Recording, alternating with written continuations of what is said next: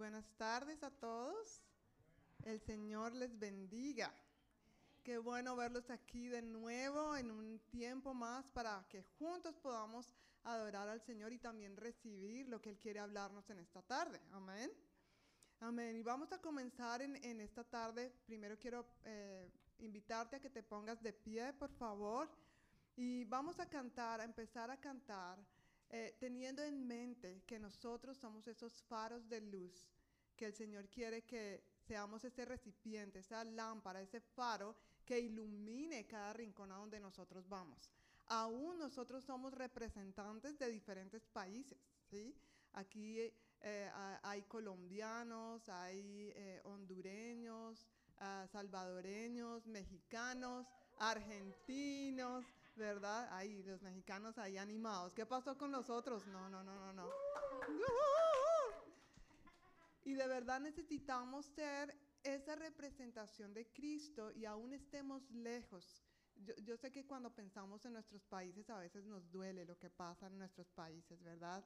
Con nuestra familia. Pero yo quiero que podamos declarar que de los montes a los valles, a donde sea el Evangelio, las buenas nuevas de salvación sean regadas. Amén.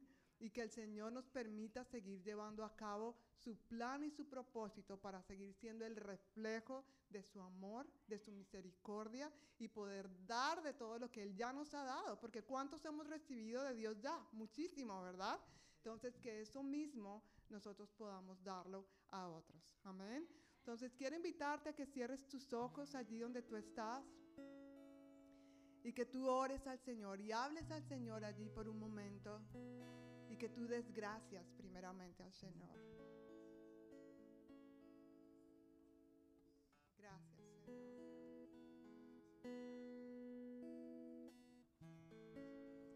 Gracias, Señor, por todo lo que tú nos has dado, Señor. Gracias por tu misericordia, por tu amor, por tu gracia, por tu perdón, por tu restauración, por tu sacrificio por nosotros en la cruz, Señor. Que gracias a este sacrificio nosotros ahora podemos disfrutar de la libertad de tu presencia, Señor. Y esto mismo es lo que queremos declarar en cada rincón de este mundo, Señor.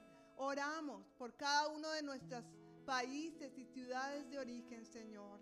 Oramos por nuestras familias que están tan lejos de nosotros en este momento y te pedimos que tu paz, tu salvación, tu sanidad, tu provisión, tu sustento, Señor, estén en cada uno de ellos, Señor. Te damos a ti la gloria y la honra por quien tú eres, Señor. Tú eres Dios y no hay nadie como tú, nadie que se compare a ti, Señor. Y hoy tenemos el gran privilegio de poder entrar a tu presencia, Señor, sin nada que nos lo impida. No necesitamos intermediarios para entrar a tu presencia.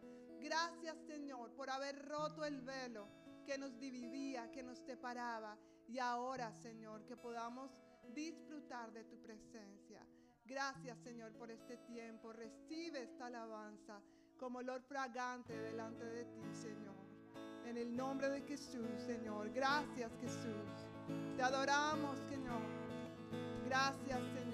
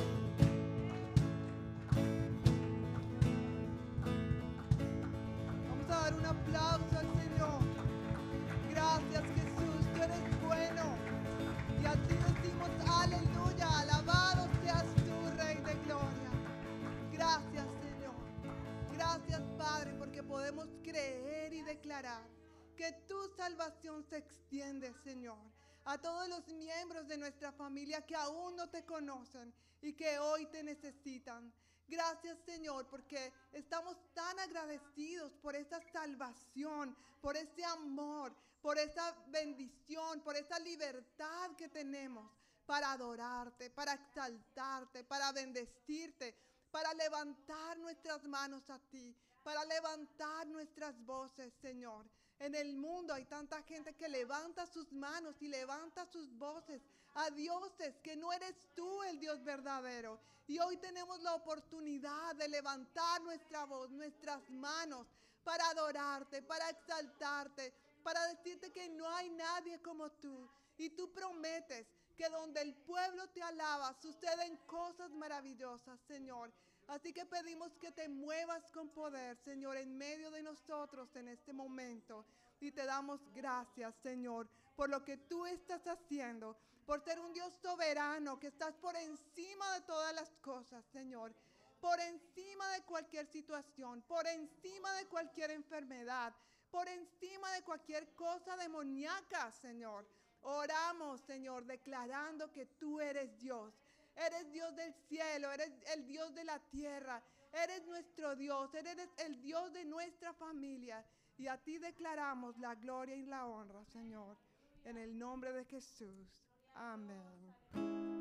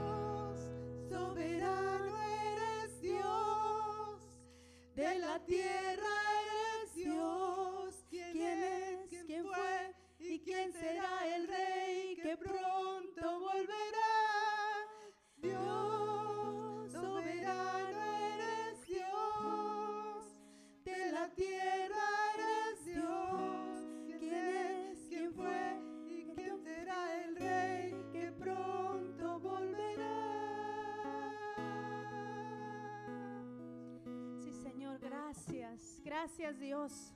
Tú eres nuestro Dios. Eres el Rey de Reyes y Señor de Señores. Te adoramos en esta tarde, Señor. Recibe toda la gloria, toda la honra, Señor. Si allá los ángeles, todas las huestes celestiales te adoran, ¿por qué no nosotros? Nosotros somos tus hijos, Señor. Por eso declaramos que tú eres nuestro Dios maravilloso. Gracias, precioso Dios. Gracias, precioso Rey. Eres soberano. Eres quien viene pronto, Señor. Por eso aquí estamos para adorarte, para glorificar tu nombre. Tú eres digno de toda nuestra adoración. Eres digno de toda nuestra alabanza, Señor. Tú eres quien viene pronto, Señor. ¿Quién es, quién fue y quién será, Señor? Tú vives y reinas por siempre. Maravilloso Dios. Maravilloso Dios soberano, soberano sobre toda la tierra, Señor, sobre nuestras vidas. Aquí estamos, Señor, porque tú nos has dado un, un valor, Señor. Somos tus hijos. Por eso te adoramos y aquí estamos, Dios. Aquí estamos, nos presentamos para adorarte, porque tú nos has dado la valentía. Por eso somos valientes en ti, Señor. Gracias, gracias, porque no hay nadie más maravilloso que tú. Aquí está mi vida, aquí está tu pueblo, Señor, quien va a decir, Señor, quien expresa lo que ellos traen para ti, Dios. Gracias, eres maravilloso. Eres bueno, papito. Gracias. Tú eres digno de toda gloria, toda honra y toda la alabanza es tuya, Señor. Gracias, Padre, por lo que tú haces, por lo que tú vas a hacer en nuestras vidas, Señor. Te adoramos. Tú eres digno de toda gloria, Señor. Gracias por tu amor y tu bondad y tu misericordia. Te exaltamos. Aleluya. No hay nadie como tú, Jesús.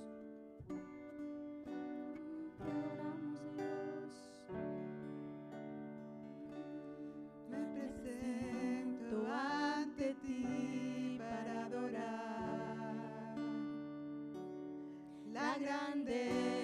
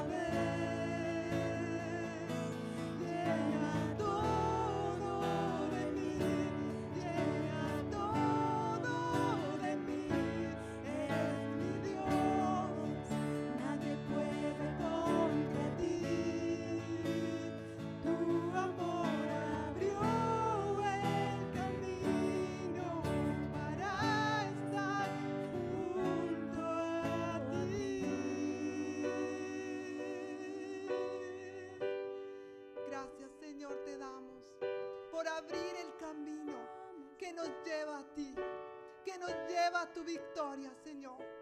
Y en este momento yo quiero declarar esa victoria sobre cada familia aquí representada. Solo tú sabes, Señor, cuál es la lucha que cada familia está viviendo aquí, Señor. Económica, relacional, de enfermedad, Señor. Que en este momento vengas poderosamente, Señor. Inundes con tu Espíritu Santo y llenes necesidad. Y si tú en esta tarde tienes una necesidad que quiera ser llenada por el Espíritu de Dios, levanta tus manos. Que no tengas vergüenza, no pienses en la persona que está a tu lado. Levanta tus manos y dile, Señor, llena mi necesidad, llena mi familia, llena mi vida con tu Espíritu Santo. Y declara que tú eres valiente en Cristo Jesús, no en tus propias fuerzas, no en tus propias fuerzas, sino que tú puedas recibir la valentía que proviene del Espíritu Santo y el amor que te inunde en esta tarde. Recíbelo, recíbelo en el nombre de Jesús. Y que tú puedas declararlo con todo el corazón y puedas decir con todo tu corazón. En ti valiente soy, en ti valiente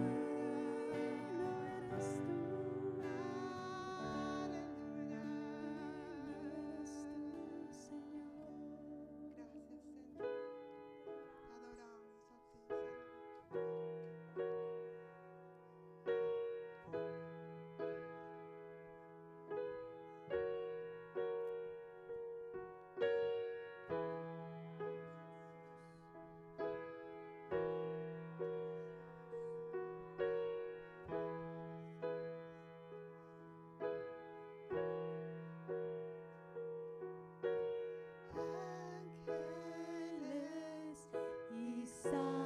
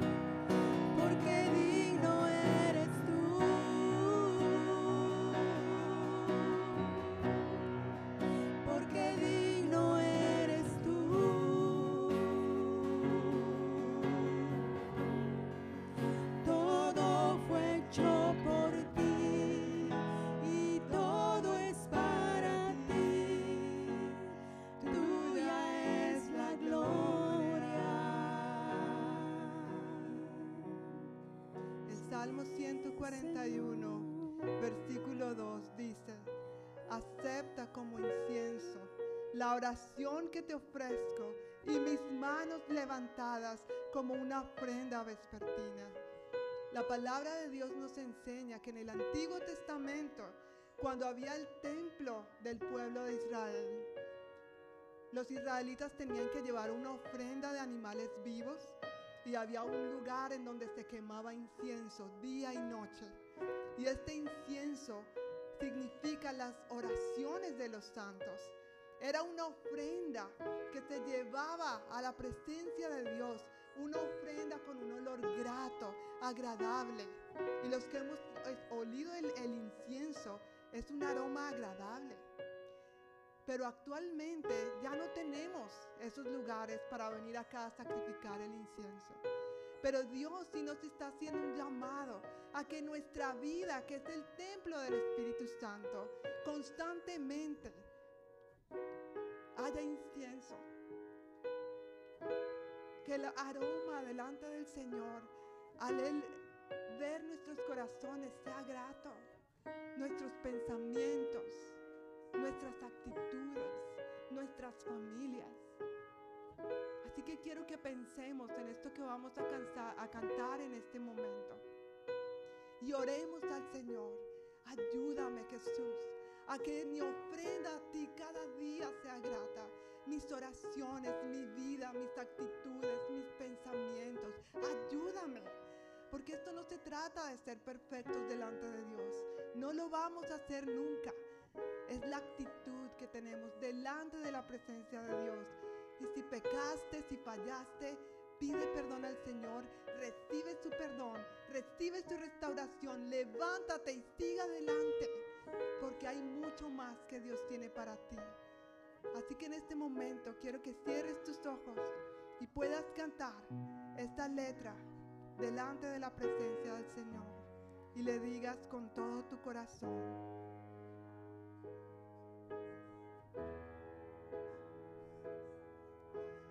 Día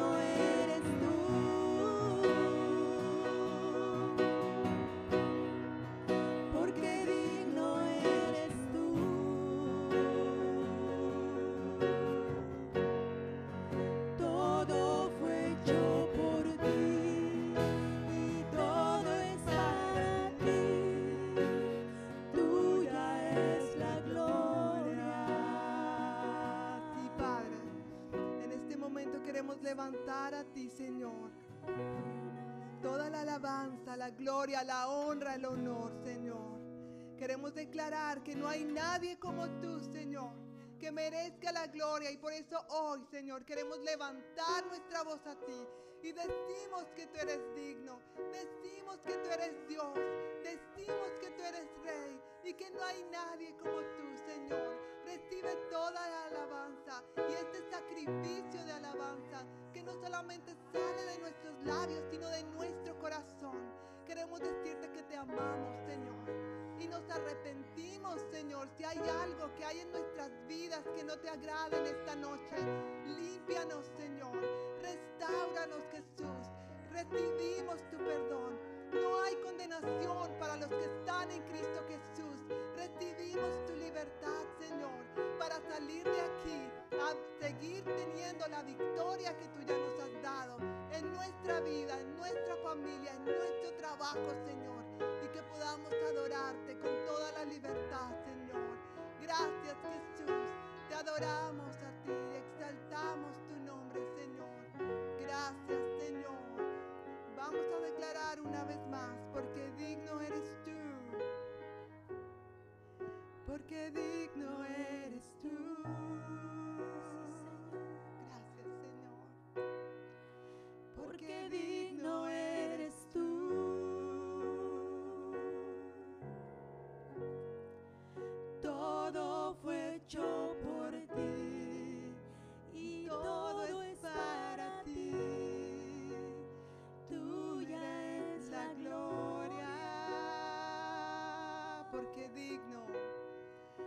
Porque digno eres tú.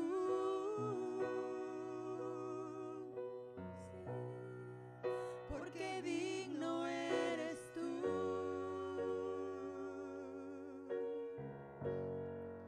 Todo fue hecho por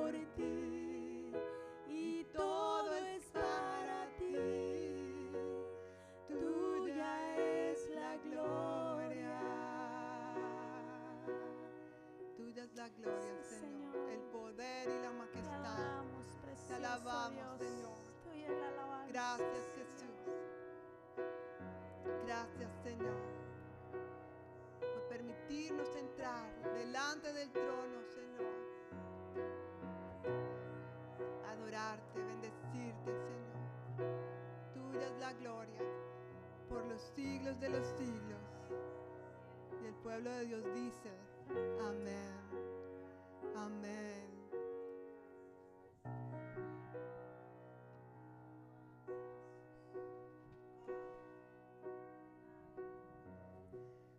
Ustedes recibieron un volantito?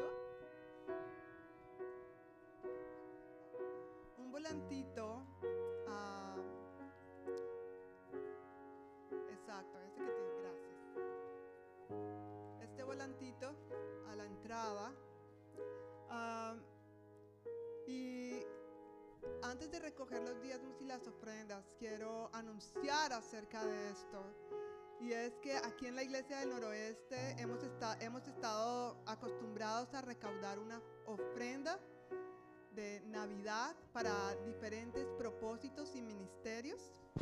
Entonces este año deseamos bendecir a las familias pastorales de nuestra iglesia en la República Dominicana, una islita chiquita por allá en el Caribe. Y ah, por eso estamos recaudando una ofrenda con este propósito. Queremos pedirles que por favor oren en esta dirección. Y en Hechos capítulo 11, versículos 29, bueno, si leemos un poquito antes del, del versículo, capítulo 11, versículo 29, en el 28 dice que uno de los profetas, uno de ellos llamado Ágabo, se puso de pie en una de las reuniones y predijo por medio del Espíritu que iba a haber una gran hambre en todo el mundo romano.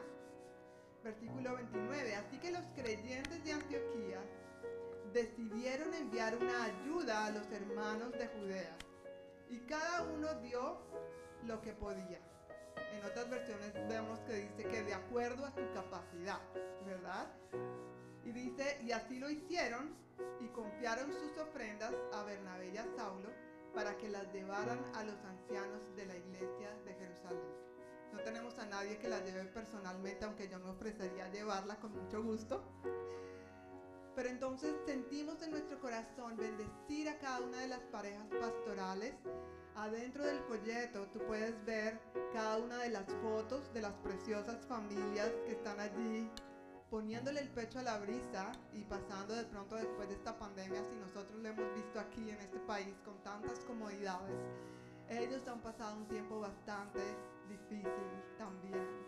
Entonces, también pedimos por favor que oren por estas peticiones que ellos están pidiendo allí, que por favor les recordemos en oración, pero también queremos bendecirles, así que económicamente.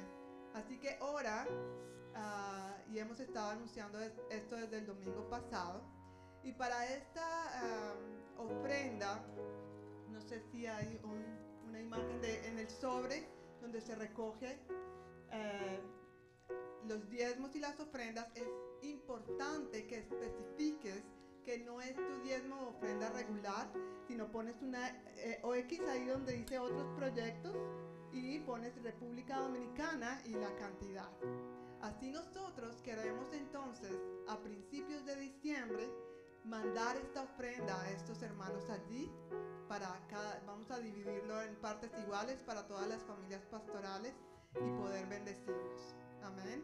Entonces quiero por favor también que ah, nos pongamos de pie un momento mientras recogemos los diezmos y las ofrendas.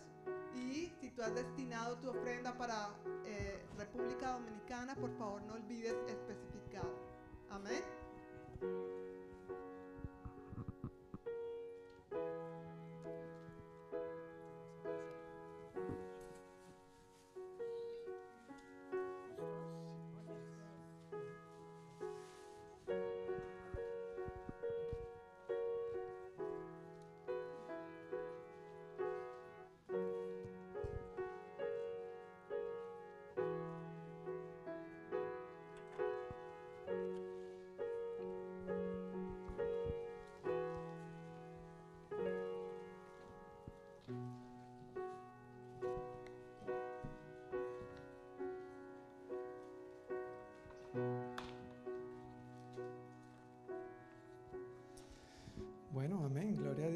Familia, muy buenas noches. Que el Señor les bendiga.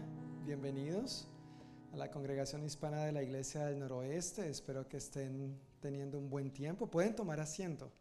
Están en su casa. Recuerden, su casa es mi casa y la mía es mía, pero yo te la presto. ¿Ok? No, mentiras, no es así. Pero gracias por reírse. Gracias por tener paciencia y misericordia conmigo con estos chistes tan flojos. Bienvenidos nuevamente. Antes de compartir algunos anuncios después de este maravilloso tiempo de alabanza que hemos tenido donde podemos experimentar la presencia y la gracia de Dios, quisiéramos saludar a las personas que nos están visitando, que nos están acompañando hoy por primera vez. Si puede levantar su manito, por favor, nosotros queremos saludarle. Los padres de Dani, bienvenidos. Gracias. Y atrás tenemos a la familia de la señora Telma.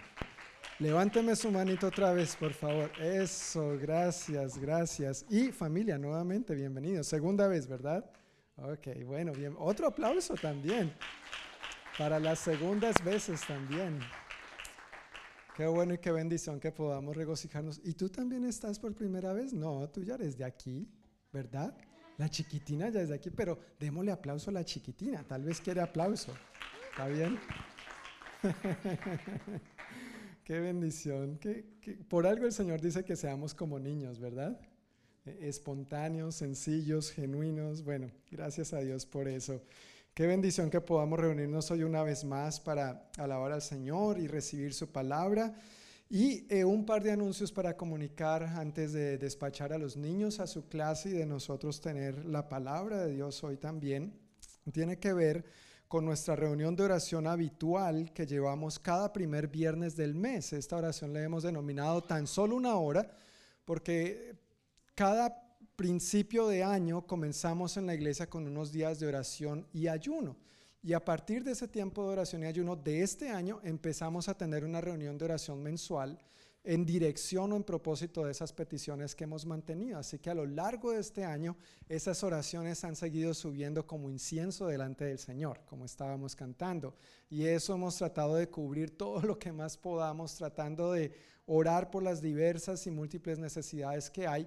Y este viernes 3 de noviembre, en dos viernes, con el favor de Dios, vamos a tener nuestra última reunión del año. Entonces, aunque la, la, reunión se llama por tan solo, una, tan solo una hora, porque ha sido por solo una hora, de 7 a 8, esta va a ser por tan solo una hora y media, de 7 a 8 y media. Porque la idea es que no solamente nos reunamos para orar y pedir como habitualmente lo hemos hecho, sino que también celebremos, que demos gracias a Dios, que sea una noche de gratitud, que sea una noche de testimonios. Yo creo que Dios ha hecho cosas en nosotros en este año, ¿sí o no? ¿Sí o no? Ay, amén, gracias Señor, tú has hecho cosas, amén. Dios ha hecho cosas. Yo he escuchado buenos testimonios y buenas palabras de lo que Dios ha orado en algunos de ustedes. Y ojalá esa noche tú vengas en ti también. Si mira, si ves, sigue levantando la mano.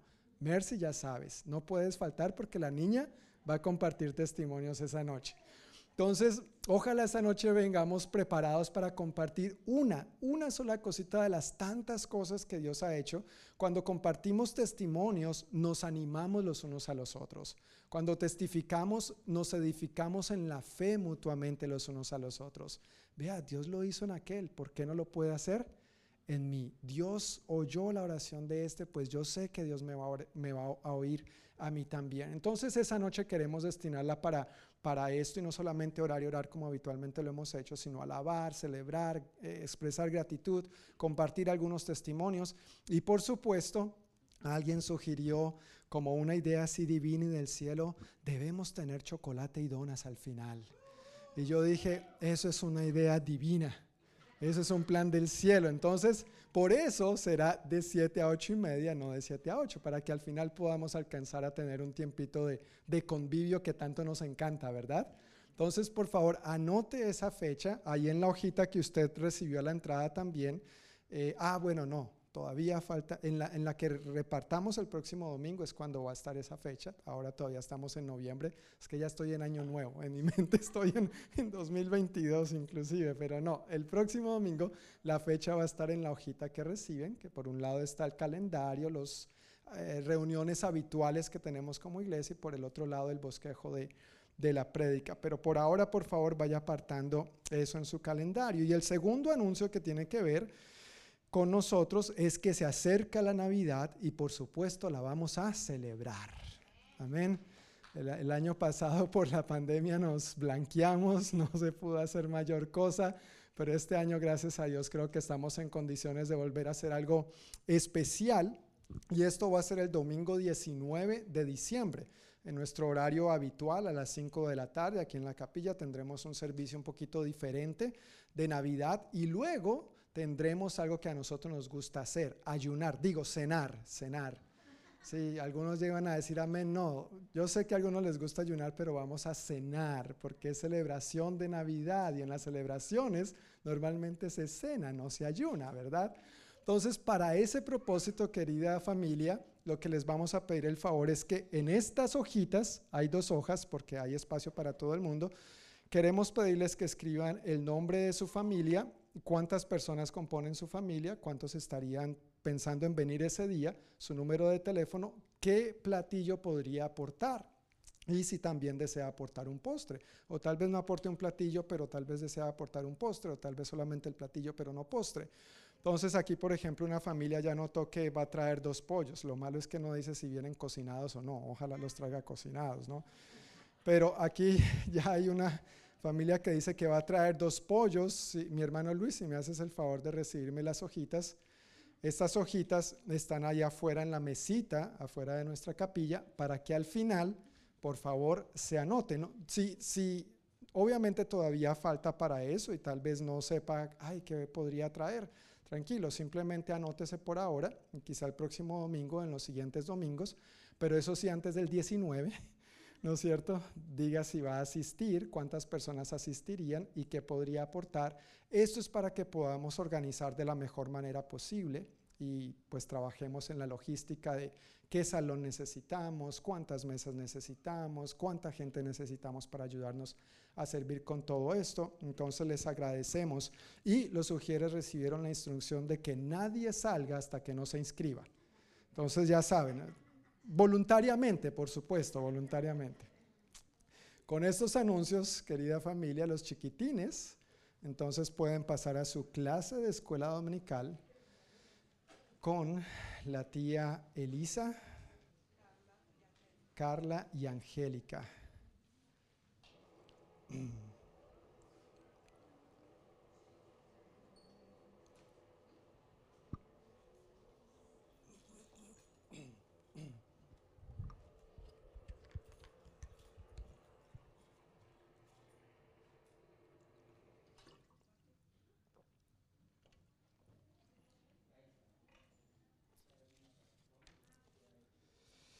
Bueno, seguimos en Misión con Jesús, un estudio a través del Evangelio de Marcos y para introducir el mensaje de hoy quisiera mencionar solamente que cuando una persona está a punto de partir, eh, sea por la razón que sea, sus palabras son muy importantes y deben ser, deben ser tenidas muy, muy en cuenta y debemos prestar atención. Cuando alguien está a punto de partir, bien sea porque está partiendo al dejar un trabajo y está cambiando de profesión, de empleo, de lo que sea. Normalmente se le hace despedida al compañero de trabajo y uno quiere honrar y prestar atención a las palabras que esta persona dice. Si es porque alguien está partiendo y se está mudando de estado, de ciudad, de país, pues normalmente también es importante prestar atención a las palabras porque es algo trascendental en sus vidas cuando alguien está a punto de morir obviamente es muy, muy importante prestar atención a lo que esa persona tiene que decir antes de dejar esta tierra. Y lo vemos en el caso del Señor Jesús. En esa última semana, que conocemos tradicionalmente como la Semana Santa o la Semana de la Pascua, en esos días Jesús habló cosas bien, bien importantes con sus discípulos porque estaba a punto de morir. Pero luego el Señor resucitó. Amén. Recordemos, el Señor no quedó muerto, el Señor no quedó crucificado, el Señor resucitó y vive hoy. Ese es el mensaje completo del Evangelio. Pero una vez resucitado, el Señor, después de haber cumplido su propósito redentor por nosotros, regresaba al Padre. Estaba a punto de regresar a su hogar con el Padre Celestial y tenía unas palabras más para decir a sus discípulos. Así que antes de su partida, Él deja dichas unas últimas palabras que encontramos en los cuatro evangelios.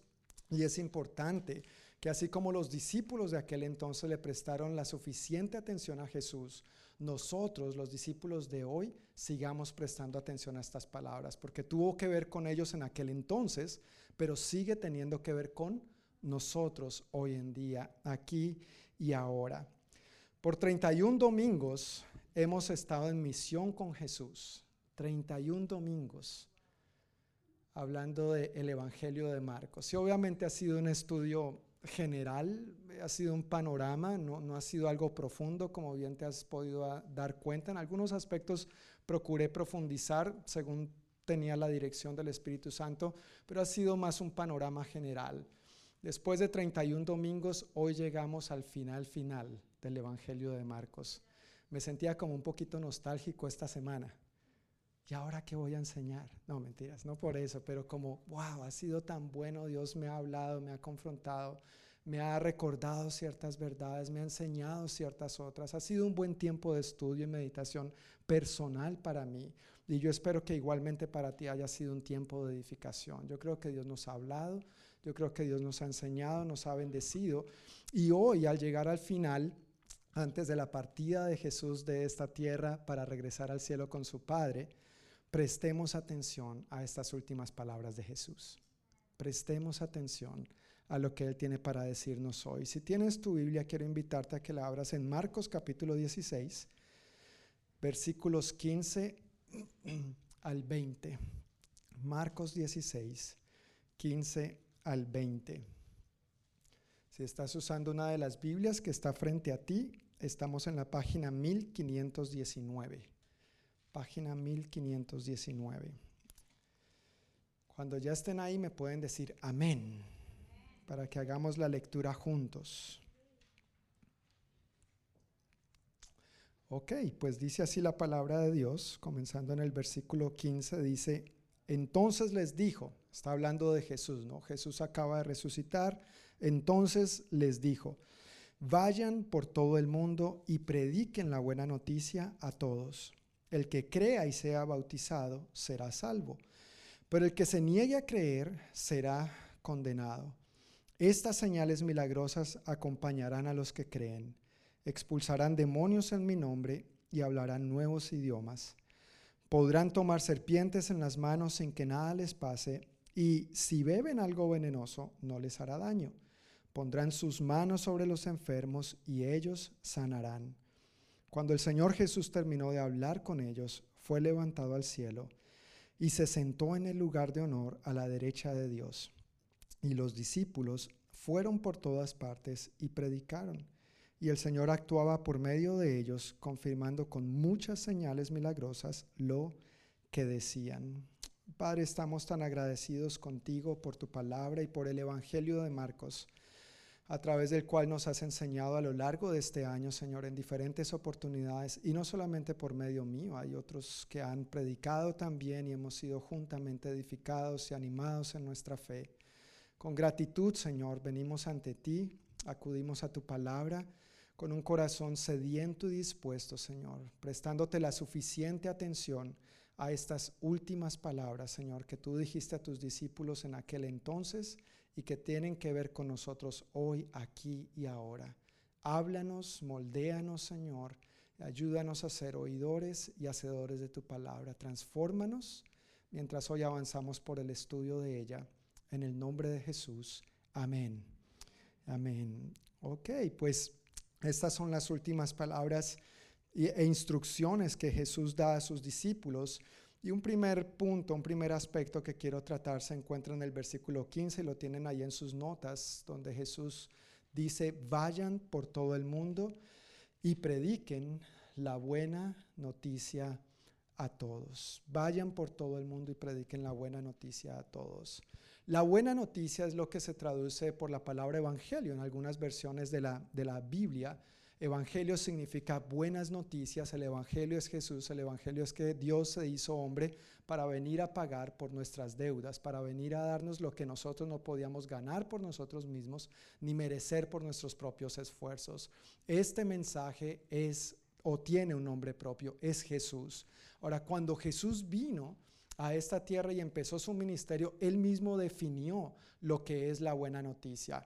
Cuando leemos precisamente en el Evangelio de Marcos, capítulo 1, versículos 14 y 15, hablando de Jesús, dice, más tarde, después del arresto de Juan, Juan el Bautista, Jesús entró en Galilea, donde predicó la buena noticia de Dios. Por fin ha llegado el tiempo prometido por Dios, anunciaba. El reino de Dios está cerca. Y aquí en esta siguiente frase se condensa lo que es el mensaje del Evangelio. Arrepiéntanse de sus pecados y crean la buena noticia. ¿Qué dice? Arrepiéntanse de sus pecados y crean la buena noticia. Me encantan estos dos versículos porque condensan muy bien el mensaje completo del Evangelio. ¿Cuál es? Arrepiéntanse y crean la buena noticia. Arrepiéntanse y crean la buena noticia. No es lo uno, no es lo otro, es ambos.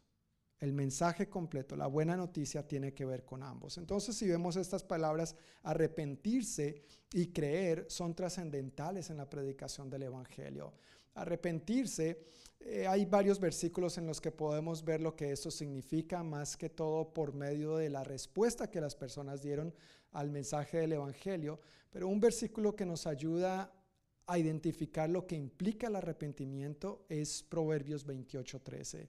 El que encubre sus pecados no prosperará, mas el que los confiesa y se aparta alcanzará misericordia. En esta traducción que estamos leyendo, la nueva traducción viviente dice, los que encubren sus pecados no prosperarán, pero si los confiesan y los abandonan, recibirán misericordia. De este pasaje aprendemos que arrepentirse tiene que ver con dos aspectos, confesar y abandonar. no es solamente confesar, no es solamente abandonar, es confesar y abandonar.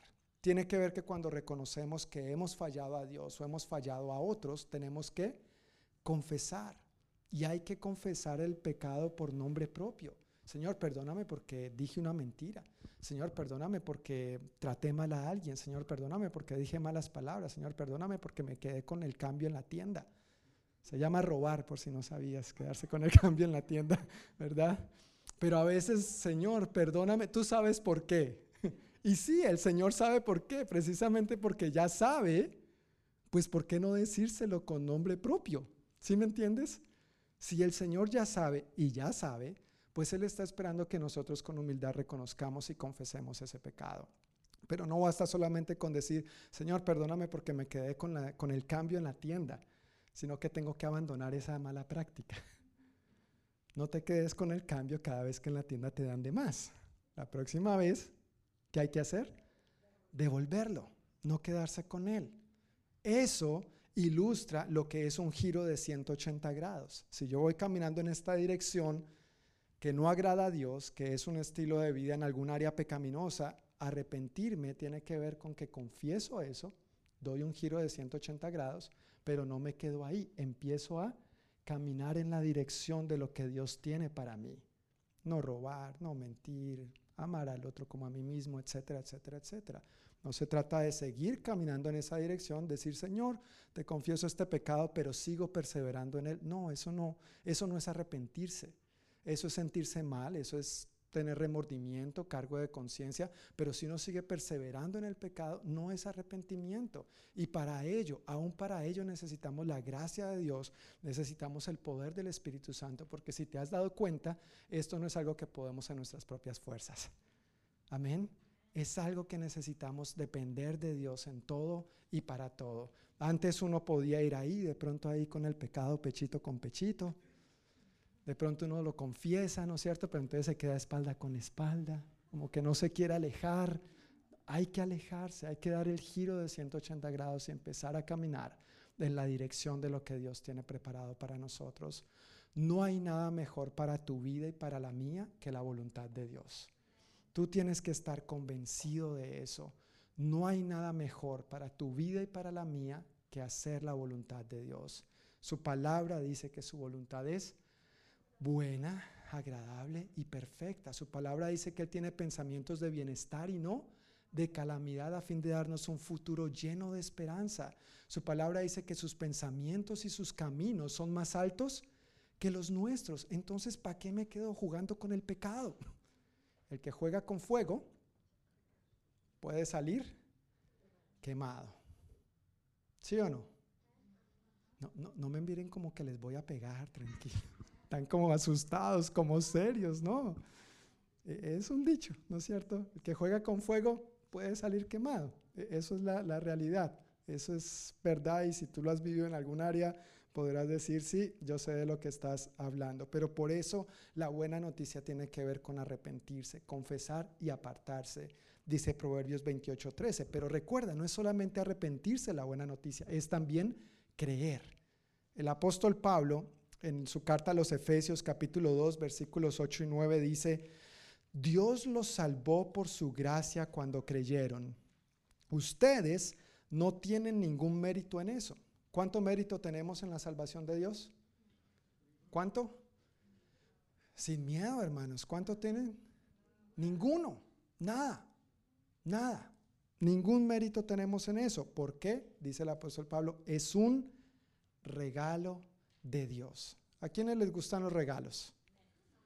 Ok, a los que levantaron la mano y a mí también, que nos gustan los regalos, la salvación es un regalo de Dios. Continúa diciendo el apóstol Pablo, la salvación no es un premio tampoco, no es un premio por las cosas buenas que hayamos hecho. Así que ninguno de nosotros puede jactarse de ser salvo. La palabra clave aquí es gracia. Gracia significa, eh, palabras bien sencillas y planas, regalo. Regalo, don inmerecido, en un sentido más amplio, es la provisión de Dios para todas nuestras necesidades y por supuesto la principal necesidad que el ser humano es reconciliarse con Dios. Y para esa necesidad Dios ha provisto por medio de su Hijo en la cruz del Calvario. Con su crucifixión, muerte, sepultura y resurrección, Dios ha dado el regalo de vida eterna y de perdón. Ahora, cuando a ti te dan un regalo, ¿tú qué haces? Pero antes de abrirlo, rapidito, dar gracias. Y antes de dar gracias, ¿qué hay que hacer? Hay que extender la mano. Alguien aquí estuvo de cumpleaños ayer y yo me imagino que recibió muchos regalos. Gustavín, felices 17. Un aplauso para Gustavín, cumplió 17 años ayer. Gracias a Dios. ¿Recibiste regalos, Gustavín? Sí, ¿Y qué hiciste? Y los recibiste, ¿no es cierto? Los recibiste, los diste gracias. Y ahí están guardados en la casa, ¿verdad? Bien, gracias. En el armario. ¿Sí? Uno extiende las manos para recibirlo. Y eso es la fe. Son salvos por medio de la fe.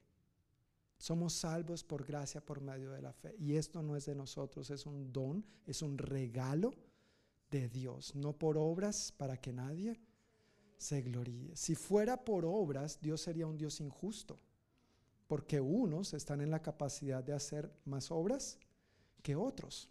Pero como Dios es justo y es generoso con todos por igual, Dios decidió que sería un regalo y que la única condición es que extendamos nuestra mano para recibirlo.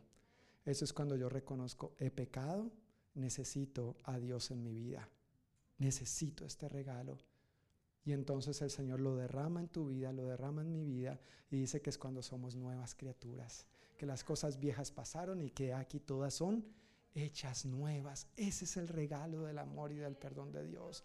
Este es el mensaje de la buena noticia. Arrepiéntete, no juegues con fuego, pero al mismo tiempo cree. No es lo uno ni es lo otro. Si fuera solamente arrepentirse el mensaje de la buena noticia, en realidad no sería una buena noticia. Porque entonces el énfasis sería arrepiéntete pecador, arrepiéntete sucio y la maldad y el dedo en la herida y en la llaga y sería más bien un mensaje de condenación, de juicio, ¿no es cierto? Y fuego consumidor. Y bueno, sí, la Biblia dice que Dios es fuego consumidor. Pero no es solamente ese el mensaje de la buena noticia, eso no sería una buena noticia del todo. Pero por el otro lado no puede ser solamente el mensaje de créela, de la gracia y del amor y del regalo de Dios, porque si no entonces ya caemos en el otro extremo de la condenación, pasamos al extremo de, bueno, Dios es amor, Dios todo lo pasa por alto, Dios todo lo perdona, Dios entiende, Dios tiene que entender. ¿A quién va a mandar Dios al infierno si Él es un Padre bueno? Bueno, comenzando porque Dios no manda a nadie al infierno. ¿Sabías eso? Bíblicamente, Él ha provisto un camino, se llama Jesús. Él es el camino, la verdad y la vida y nadie va al Padre si no es por Él. Y nuestra tarea es predicar el Evangelio, así como un día nos fue predicado a nosotros y tuvimos que tomar una decisión. Si una persona va al infierno es porque tomó la decisión de rechazar el camino, no porque Dios lo mande. Bíblicamente funciona así. Dios sería injusto si escogiera a quién manda al cielo y a quién manda al infierno. Si Dios escogiera para qué vino a su hijo, para qué mandó a su hijo a sufrir semejante martirio, para que a la larga ya él hubiera escogido quiénes van y quiénes no. Por eso la importancia de que prediquemos el Evangelio, y no solo con nuestras palabras, pero con nuestro estilo de vida, de lo cual voy a hablar en un momentito, que tiene que ver con el segundo aspecto. Vayan por todo el mundo y prediquen la buena noticia a todos. Ya vimos lo que es la buena noticia, arrepentirse y creer. No es lo uno, no es lo otro, es ambas. Ambas conforman la buena noticia. Ahora, ¿qué hay que hacer con esa buena noticia? Predicarla, ¿verdad? Sí, sí dice eso en tu Biblia. Dice, vayan por todo el mundo y prediquen la buena noticia. Cuando vemos ahí mismo en el Evangelio de Marcos, capítulo 1, versículo 22, hay una gran diferencia entre cómo predicaba o enseñaba Jesús y entre cómo predicaban o enseñaban los maestros de la ley religiosa. Marcos 1.22 dice, la gente quedó asombrada de su enseñanza, refiriéndose a la enseñanza de Jesús, porque lo hacía con verdadera autoridad, algo completamente diferente de lo que hacían los maestros de la ley religiosa. ¿Sabes cuál era la diferencia entre la enseñanza, la predicación de Jesús y la enseñanza y predicación de los maestros de la ley religiosa? que Jesús decía y hacía. Gracias. Jesús decía y hacía. Pero en otra parte de los evangelios vemos que Jesús les llama la atención fuertemente porque dice, ustedes le imponen unas cargas a la gente impresionante y ni siquiera les ayudan con el dedo meñique a, cargarlas, a llevarlas. Entonces la gente veía a Jesús enseñar, pero la gente veía a Jesús modelar. Por eso predicar la buena noticia, esto de arrepiéntete y cree, no es solamente con palabras, es que realmente yo dé una evidencia de que me he arrepentido. Yo no puedo decir, jugando con el pecado, que soy una nueva criatura. Yo tengo que apartarme de eso. Yo tengo que dar una evidencia de eso. Yo no puedo andar diciendo que ando con Dios, que vivo con Dios, que soy un creyente en Dios, que soy un discípulo de Dios, que soy un cristiano, pero en realidad sigo jugando con fuego. Eso no está bien, no es correcto. Eso se llama, en estos tiempos es lo que se conoce como doble moral. En palabras más bíblicas y términos eh, de pronto más difíciles y duros para algunos, pero en palabras del Señor Jesús, refiriéndose también a los maestros de la ley, es ser hipócrita. Y de ese tipo de cosas Dios nos quiere librar y guardar. Quiere que seamos gente íntegra, de verdad, de, unas, de, gente de palabra, gente que con nuestro estilo de vida ratificamos lo que decimos creer. Eso es lo que Jesús hacía. Él no solamente enseñaba verbalmente, pero él enseñaba con sus acciones. Ayer estaba teniendo una buena conversación con unos hermanos en Cristo y me enseñaron un dicho que no conocía. Ese dicho dice, si quieres saber cómo vive Andrés, ve a vivir con él un mes. Y yo, ay, lo voy a anotar. Apuntes de último minuto para el sermón de mañana. si quieres vivir como vive Andrés, ve a vivir con él un mes, porque pueda que Andresito diga muy buenas cosas, que él es un buen esposo, un buen papá, que le ayuda en los oficios de la casa, mejor dicho. Pero si nos vamos a vivir con Andresito, realmente nos vamos a dar cuenta cómo es Andresito, ¿no es cierto? Y Andresito somos tú y yo. Andresito somos tú y yo. ¿sí? Si otros vienen a vivir con nosotros, ¿cómo nos van a ver? Ojalá bien en el poder del Espíritu Santo. Amén. No perfectos, sabes que no eres perfecto, ¿verdad? Yo no soy perfecto, gracias, no tienes que decir amén. Si ven? si ven? Así es que empiezan los malos entendidos, hombre. Uy, no, otro que le está haciendo, mira, cuidado. Pero no somos perfectos, pero por la gracia de Dios, dijo el apóstol Pablo, soy lo que soy. Por la gracia de Dios podemos apartarnos del pecado, renunciar a dejar de jugar con esas cosas y empezar a creerle más a Dios y vivir conforme a su voluntad vivir conforme a la verdad de su palabra, aún a pesar de, como prediqué el domingo pasado acerca de Pedro, a pesar de y en medio de nuestras imperfecciones. Amén. A pesar de y en medio de nuestras imperfecciones. En palabras de San Agustín, él es muy famoso por una frase que decía, predica todo el tiempo y cuando sea necesario, usa las palabras. Es decir, como nosotros vivimos, habla más que lo que nosotros decimos. Se piensa que el Evangelio de Marcos estaba dirigido a lectores romanos y los romanos, eh, bueno, ellos no tenían nada que ver con los judíos, ni sus tradiciones, ni las escrituras, no entendían sobre eso, ni les interesaba. Si un romano pensaría, wow, esos judíos de lo que se están perdiendo, de este puerquito tan bueno. Pues, no entendían por qué los judíos seguían ciertas normas, leyes ceremoniales que Dios por varias razones había puesto sobre su pueblo. Entonces ellos eran más del sentido, los romanos eran más del sentido común y la lógica. Entonces, al creerse que el Evangelio de Marcos estaba dirigido a lectores romanos, cuando se lee Marcos y se lee Mateo, por ejemplo, es evidente que Mateo está dirigido a los judíos, bien evidente, pero Marcos no. También por eso es más corto, más sencillo en algunos asuntos, porque es que el pensamiento del romano en aquel entonces era, si tú dices que Jesús, que ese tal Jesús resucitó, si tú dices que ese tal Jesús está vivo y que además vive en ti, entonces no solamente háblame de Jesús, sino muéstrame a Jesús. Y ese ha sido el eslogan durante la enseñanza de Marcos. No me hables de Jesús, muéstrame a Jesús. Claro, es importante hablar de Jesús, tenemos que comunicar la verdad de su palabra verbalmente, pero eso es respaldado cuando nosotros llevamos un estilo de vida coherente con lo que decimos creer. Nosotros vivimos en un mundo similar, no romano, pero sí pagano, donde la gente quiere ver que palabra y acción van de la mano, que nuestras palabras y nuestras acciones vayan de la mano. Eso es una predicación efectiva del Evangelio. Eso no hay quien lo pueda resistir. Cuando la gente ve la obra de Cristo vivo y resucitado en ti, no hay nadie que se pueda resistir a eso. Amén. No hay nada ni nadie que pueda resistirse a esto. Wow, apenas vamos en el versículo 5 y solo me quedan 5 minutos. ¿Qué hacemos? ¿Seguimos? Paramos. No, seguimos.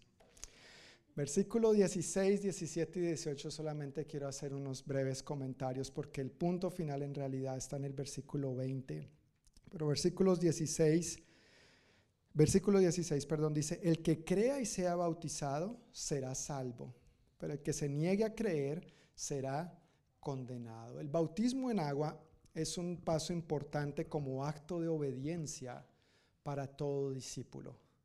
El bautismo en agua es un importante y trascendental paso de obediencia para todo discípulo.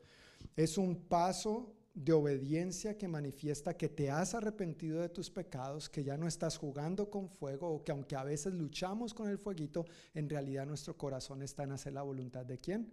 De Dios, que queremos agradarle, que decimos que le amamos y queremos hacer su voluntad y, no solamente de dientes para afuera, sino con todo nuestro corazón, con toda nuestra mente, con toda nuestra alma y con todas nuestras... Sí, sí, sí, fuerzas. Yo sé que no parece mucho, pero ustedes captaron la idea. Gracias, gracias. Uno no se bautiza para ser salvo, porque soy salvo, me bautizo. Primero acepto a Jesús como mi Señor y Salvador, me arrepiento de mis pecados, creo la buena noticia y un fruto que da testimonio público de esa decisión que he tomado es bautizarme en agua. Bautizarme en agua. Creo que una de las razones por las que a veces muchas personas que han aceptado a Jesús como su Señor y Salvador no se bautizan es porque piensan que es como un paso más glorioso, más santo. No, es que si me bautizo ahí, si ya esto es de verdad. No, es de verdad desde que aceptó a Jesús. Jesús mora en ti, Jesús vino a morar en ti. Es en serio desde el primer momento. En los, evangelios, perdón, en los evangelios, no, en el libro de los hechos, vemos que cuando la gente se arrepentía de sus pecados y creía la buena noticia, inmediatamente se bautizaba en agua. Hoy en día, tristemente, la gente acepta a Cristo y los bautizos son después. Ojalá, ojalá empecemos a ver más que la gente acepte a Cristo y se bautice de una vez al agua. ¿sí? Aquí en el santuario tenemos un bautisterio, lo llenamos en agua de una vez, ¿verdad, Hugo? Y, depende de lo pecador, agua fría en este tiempo, para que salga bien purificado, para que lo piense dos veces antes de volver a jugar con fuego. No, mentiras. Wow. Gracias por, por ser tan tolerantes y pacientes conmigo, con estas bromas a veces de mal gusto. Pero el bautismo es un paso trascendental, un primer paso de obediencia para todo discípulo. Permíteme preguntarte, ¿ya has creído la buena noticia? ¿Ya te has arrepentido de tus pecados? Si no te has bautizado, ¿qué estás esperando?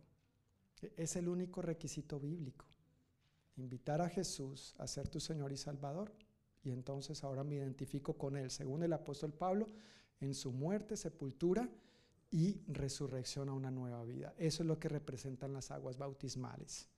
Pero esa decisión ya la tomaste desde cuando aceptaste a Jesús y decidiste morir al pecado. Si alguien no se bautiza en agua por lo que sea, imaginémonos en una pareja casada donde uno de los dos no quiere usar su anillo. ¿Tú qué pensarías? Que es soltero, ¿no es cierto? ¿Y qué hace un soltero? Lo que quiera. no mentiras. Un soltero no puede hacer lo que quiera.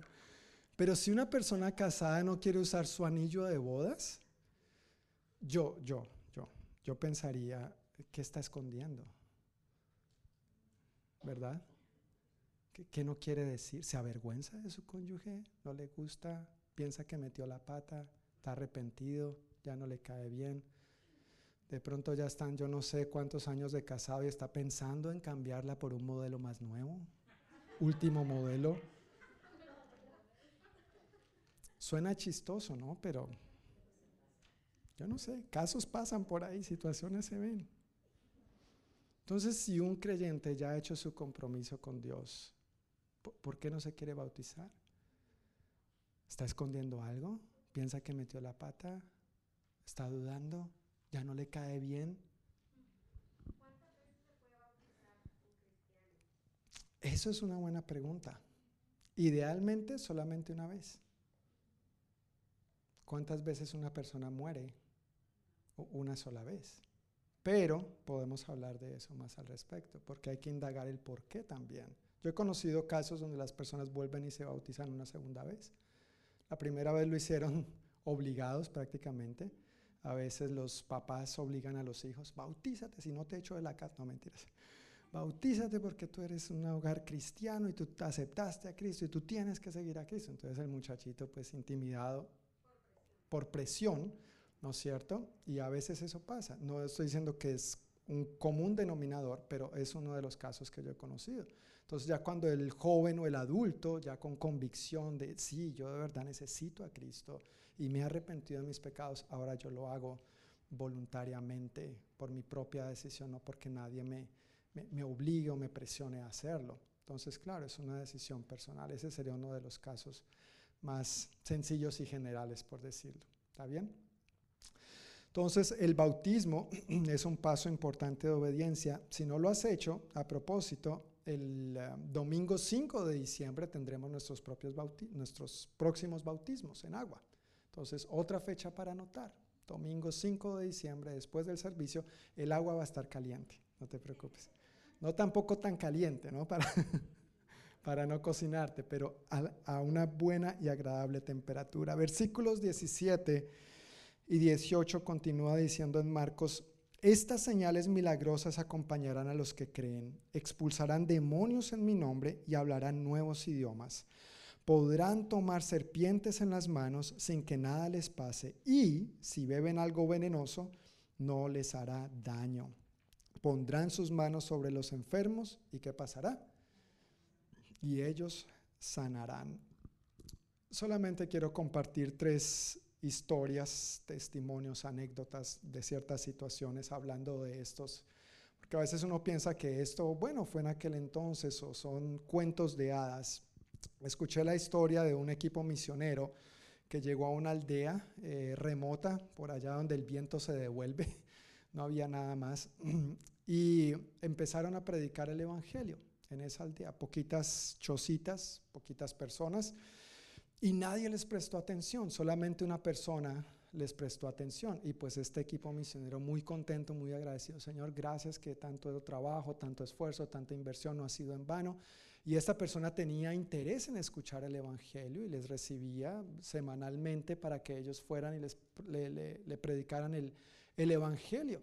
Y en una ocasión llegaron a este punto, a estos versículos y le están predicando esto. Y mira, esto es lo que Jesús dijo a sus discípulos y esto es lo que Jesús nos mandó a hacer. Esta es la razón por la que estamos aquí. Y cuando leyeron estos versículos 17 y 18, a esta persona se le pusieron los ojos así como si le fueran a echar gotas. Y se puso pálido. Y entonces los misioneros le preguntaron, ¿se, ¿se, siente bien? ¿Está bien? Y dice, bueno, no, es que sí tratando de explicar, dijo, pues definitivamente esto es verdad, definitivamente esto, esto funciona y su Dios es el único y verdadero Dios y es todopoderoso y es evidente que si se le da veneno a los que le siguen, no, no, no, no les hará nada de daño. Y ellos, sí, ¿por qué dice eso? Porque es que yo soy el brujo de la aldea y los he estado envenenando. Y en ese momento ese hombre rindió su vida a Cristo. Ninguno otro de la aldea les había dicho a los pobres misioneros por miedo al brujo, pero los demás sabían lo que el brujo les estaba haciendo. Cuando este brujo entregó su vida a Cristo, toda la aldea llegó a Cristo.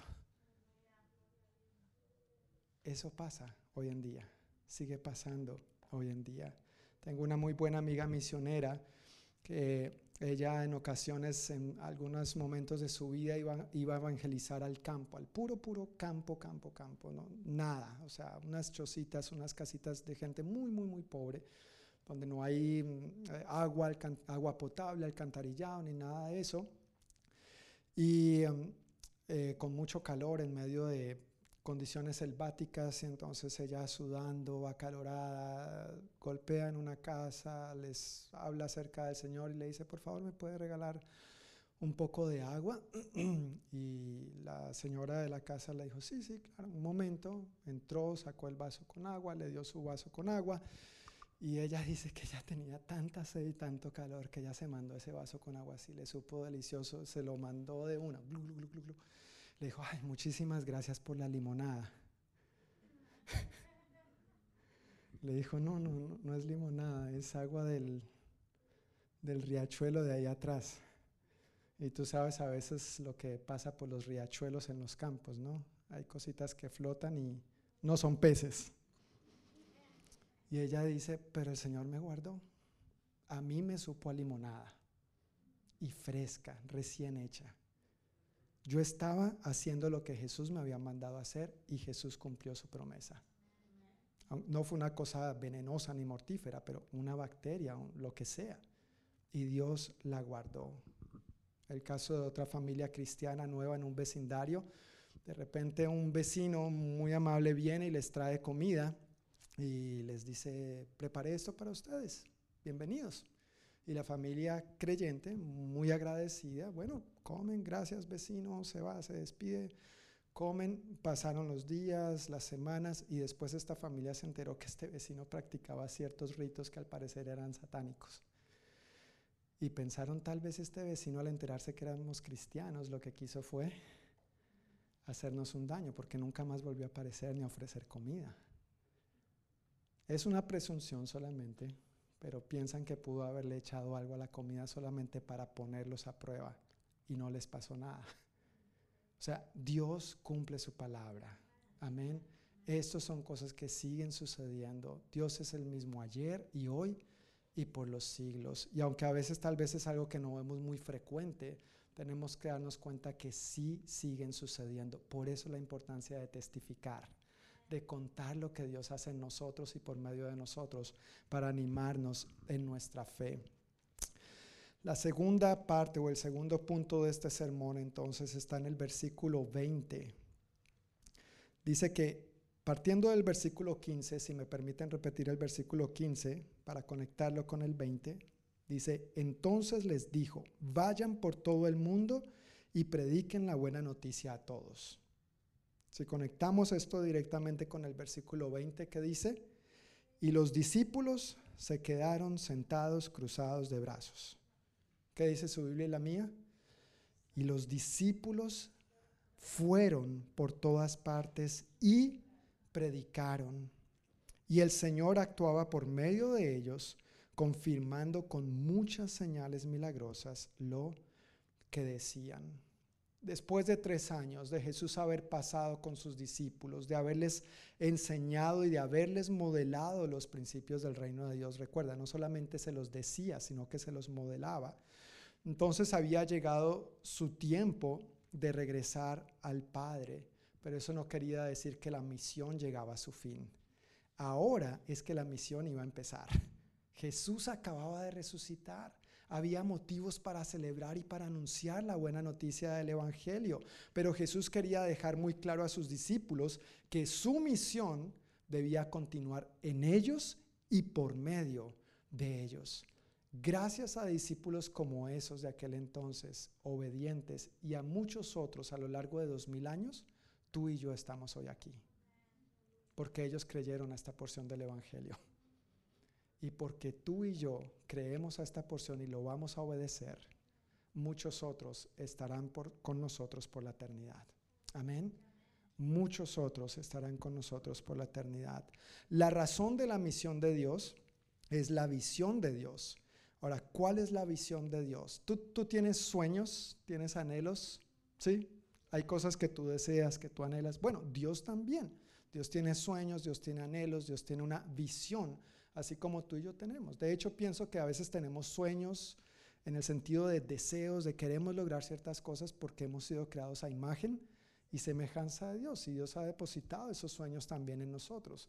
Pero Apocalipsis nos muestra cuál es el mayor sueño, la mayor visión, el mayor anhelo de Dios. Puntualmente en el capítulo 7, versículos 9 y 10, Juan, que está teniendo esta revelación de parte de Dios, dice, después de esto vi una enorme multitud de todo pueblo y toda nación, tribu y lengua, que era tan numerosa que nadie podía contarla Estaban de pie ante el trono y delante del cordero. Vestían túnicas blancas y tenían en sus manos ramas de palmeras.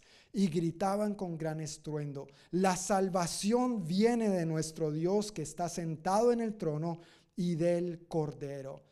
Estos que gritaban esto y que alababan al Señor, dice la palabra que era una multitud de todo pueblo y toda nación, tribu y lengua que era tan numerosa que nadie podía contarla. El sueño de Dios es que el cielo esté poblado. Y para que eso sea posible, Él cuenta contigo y conmigo para que su sueño se haga realidad. Imagínate el Dios todopoderoso, el creador de todo lo que hay, contando contigo y conmigo, simples mortales, para que su sueño se haga realidad. Qué privilegio, qué privilegio, qué honor. No lo desperdiciemos, no lo tomemos a la ligera. Es en serio, es en serio. Y para que ese sueño de Dios sea posible, nosotros, sus discípulos, debemos continuar su misión. Y su misión se lleva a cabo en equipo. Efesios capítulo 4, versículos 11 al 16 es uno de mis pasajes favoritos de la escritura en torno a este tema. Dice, ahora bien, Cristo dio los siguientes dones a la iglesia, los apóstoles, los profetas, los evangelistas y los pastores y maestros. Ellos tienen la responsabilidad de preparar al pueblo de Dios para que lleve a cabo la obra de Dios. ¿Cuál es la responsabilidad de esta gente? Voy a leerlo nuevamente. Ellos los apóstoles, los profetas, los evangelistas, pastores y maestros, tienen la responsabilidad de preparar al pueblo de Dios para que lleve a cabo la obra de Dios y edifique la iglesia, es decir, el cuerpo de Cristo. Ese proceso continuará hasta que todos alcancemos tal unidad en nuestra fe y conocimiento del Hijo de Dios que seamos maduros en el Señor, es decir, hasta que lleguemos a la plena y completa medida de Cristo. Entonces ya no seremos inmaduros como los niños, no seremos arrastrados de un lado a otro ni empujados por cualquier corriente de nuevas enseñanzas. No nos dejaremos llevar por personas que intenten engañarnos con mentiras tan hábiles que parezcan la verdad. En cambio, hablaremos la verdad con amor y así creceremos en todo sentido hasta parecernos más y más a Cristo, quien es la cabeza de su cuerpo, que es la iglesia. Versículo 16. Él hace que todo el cuerpo encaje perfectamente y cada parte, cada parte, al cumplir con su función específica, ayuda a que las demás se desarrollen y entonces todo el cuerpo crece y está sano y lleno de amor. Hay algo con lo que sí quiero que me permitan ser muy, muy, muy claro y honesto, como normalmente soy, transparente y poniendo las cartas sobre la mesa. Hay la mentalidad de que en la iglesia el pastor debe hacer todo. Y no es así.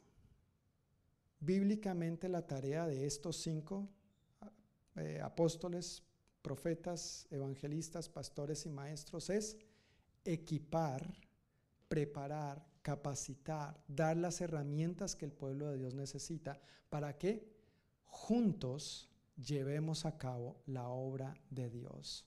Esto de ir a todo el mundo y predicar el Evangelio no es asunto de un superdotado, de un superhéroe. Aquí no hay llaneros solitarios. Aquí es un trabajo en equipo, donde cada uno tenemos una función. Cada parte, al cumplir con su función específica, ayuda a que las demás se desarrollen y entonces todo el cuerpo crece y está sano y lleno de amor. Permíteme ser también claro con esto. ¿Cuál es tu función? ¿La estás llevando a cabo? Tú sabes que en los asuntos de la iglesia hay muchísimas cosas que hacer.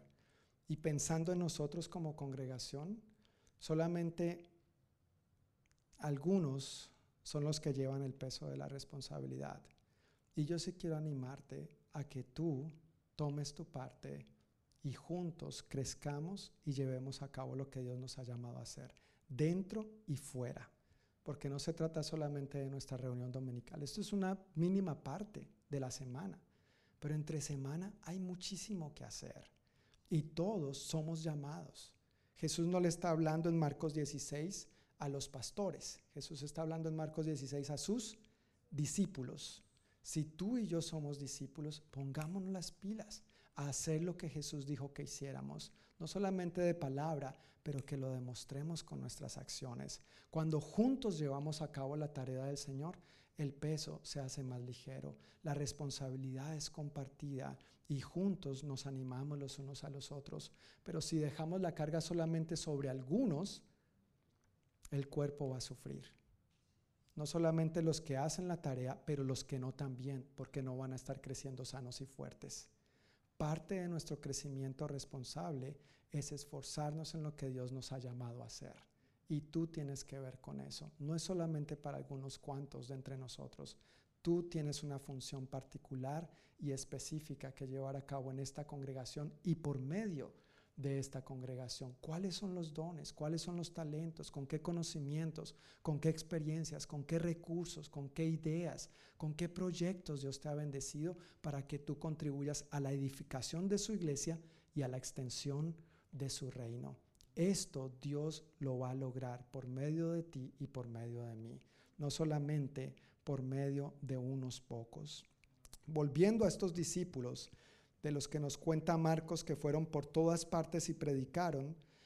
Personalmente yo quiero ser como ellos, como congregación, yo como pastor oro por nosotros como congregación para que seamos como estos discípulos. Jesús dijo y los discípulos obedecieron.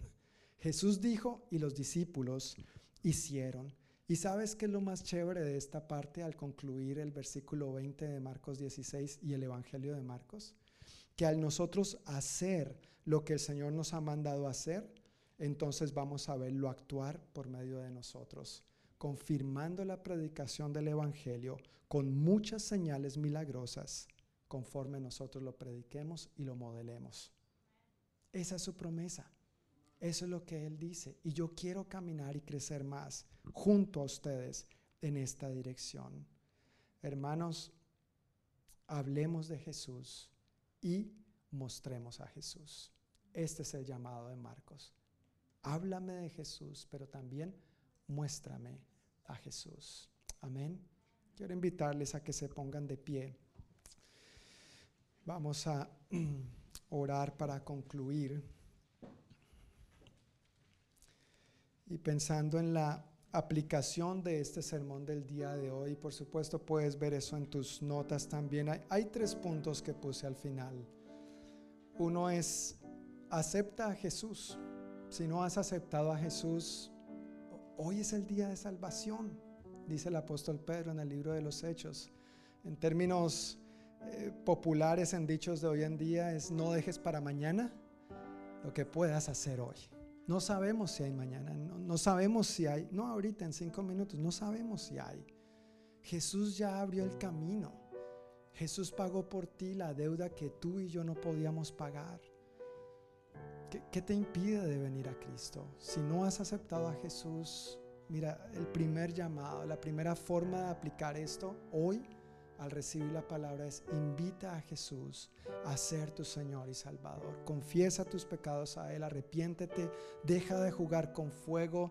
La comunidad de fe, la iglesia está para ayudar, para orar, para animarnos los unos a los otros, pero Jesús es el Salvador. Nada ni nadie más nos puede salvar. Amén. Acepta a Jesús si todavía no lo has hecho. En segundo lugar, obedece a Jesús. Bautízate en agua si no te has bautizado. Simplemente bautízate en agua. No, lo pienses tanto, no le des tanta mente. Esto no es un asunto de lógica, es un asunto de obediencia. Los que somos padres, nos encanta que cuando le digamos a nuestros hijos algo, nos encanta que nos obedezcan a la primera vez. ¿Sí o no? Amén. En mi casa hay esa norma que procuramos cultivar. Hijo o hija, yo no tengo que repetirte dos ni tres veces. A la primera es suficiente. ¿Sabes por qué mi esposa y yo hacemos eso con nuestros hijos? Porque queremos asegurarnos de que cuando ellos escuchen la voz de Dios, le obedezcan a la primera vez. Si tú ya has aceptado a Cristo y no te has bautizado, bautízate, obedécele a la primera. Próximos bautismos en agua, domingo 5 de diciembre. Y el agua va a estar a temperatura agradable, te lo prometo. Y por último, predica a Jesús. Predica a Jesús con tus palabras y con tu estilo de vida. Y al hacerlo, por favor, hagámoslo juntos, hagámoslo como equipo. No es la tarea de solamente unos cuantos. No, nos descarguemos sobre esos pocos que están llevando a cabo esta tarea actualmente. Hagámoslo juntos. La puerta está abierta para todos. Cada uno de nosotros tiene dones, talentos. Somos bendecidos por el Señor de diferentes maneras. Tú tienes algo que aportar. Si no fuera así, Dios, ¿por qué te habría dicho, ve y predica el Evangelio? Sé parte de la edificación de mi iglesia, sé parte de la extensión de mi reino. Él lo dejó dicho, pero Él también nos ha dado las herramientas. Entonces tú tienes un rol muy importante que cumplir. Yo sé que para muchos tal vez este año ha sido difícil en varios aspectos, lo ha sido para mucha gente en todo el mundo, pero tal vez ya es hora de que salgamos de nuestra comodidad y nos pongamos las pilas en el poder del Espíritu Santo y hagamos lo que Él nos ha llamado a hacer, dentro y fuera de estas cuatro paredes. Amén. Padre, te damos muchísimas gracias nuevamente por tu gran bondad, por tu gran fidelidad. Celebramos tu amor, tu cuidado. Agradecemos, Señor, tu palabra, esta verdad, Señor, que tiene el poder de transformar nuestras vidas, de renovar nuestra mente, de inundarnos de paz, de tu amor, de esta vida abundante de la cual tú nos hablas y nos prometes, Señor, que en la medida que nosotros aprendemos a vivir más y más conforme a tu voluntad, comprobamos que realmente vale la pena, porque tu voluntad es buena, es agradable y es perfecta, porque tus planes son mejores que los nuestros. Tú tienes planes de bienestar y no de calamidad, a fin de darnos un futuro y una esperanza, porque tus pensamientos y tus caminos, dice tu palabra, son más altos, son mejores que los nuestros. Señor, yo pido por cada uno de nosotros, Dios, en cualquier área en la que estemos luchando, que nosotros rindamos esa o esas áreas a ti. Que dejemos el pecado atrás, Señor. Que dejemos de jugar con fuego y que no solamente con nuestras palabras, sino con nuestro estilo de vida manifestemos y compartamos al Dios vivo que vive en nosotros, al Cristo resucitado que hemos invitado a morar en nuestro ser.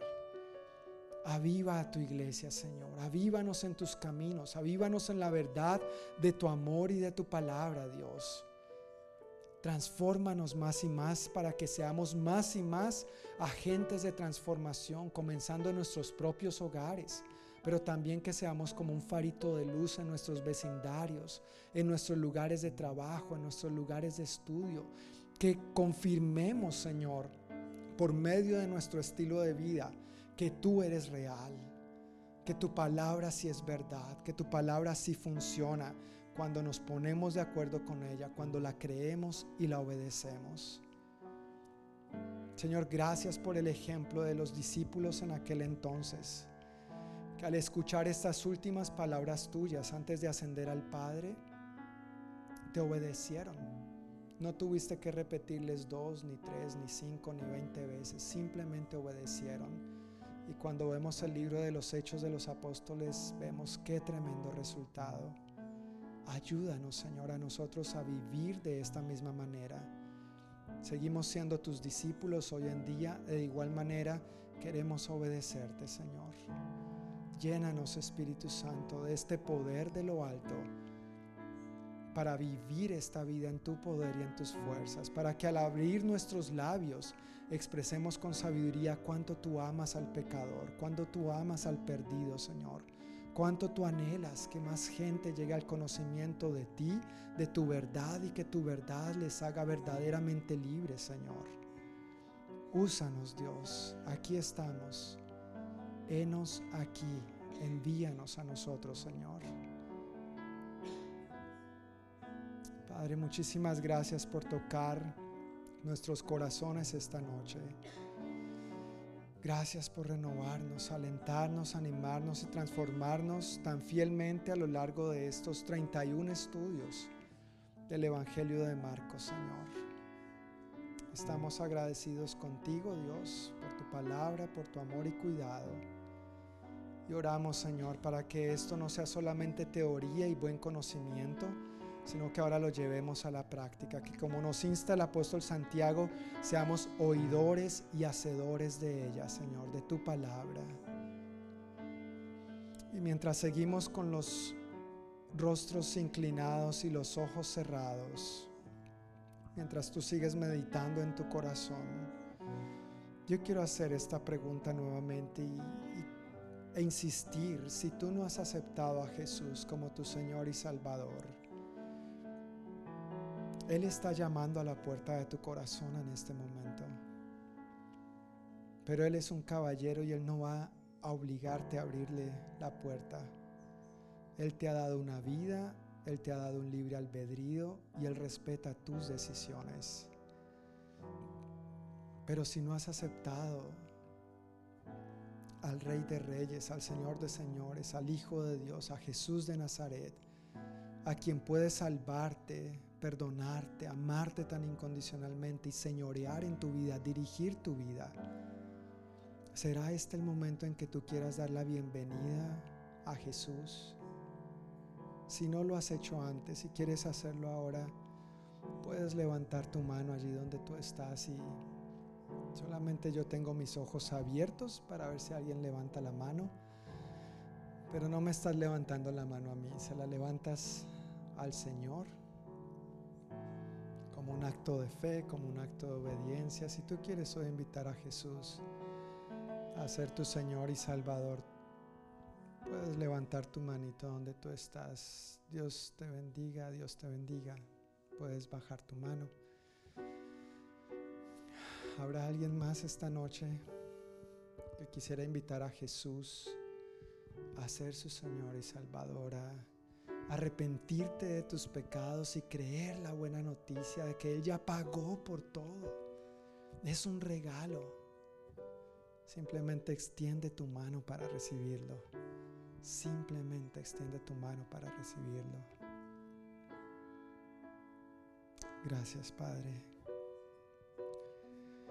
Yo quisiera pedir a las dos personas que levantaron su mano y al resto de la congregación si podemos expresar esto en oración, diciéndole al Señor, si pueden repetir conmigo después de mí, Señor Jesús, te doy muchísimas gracias por tomar mi lugar en la cruz del Calvario.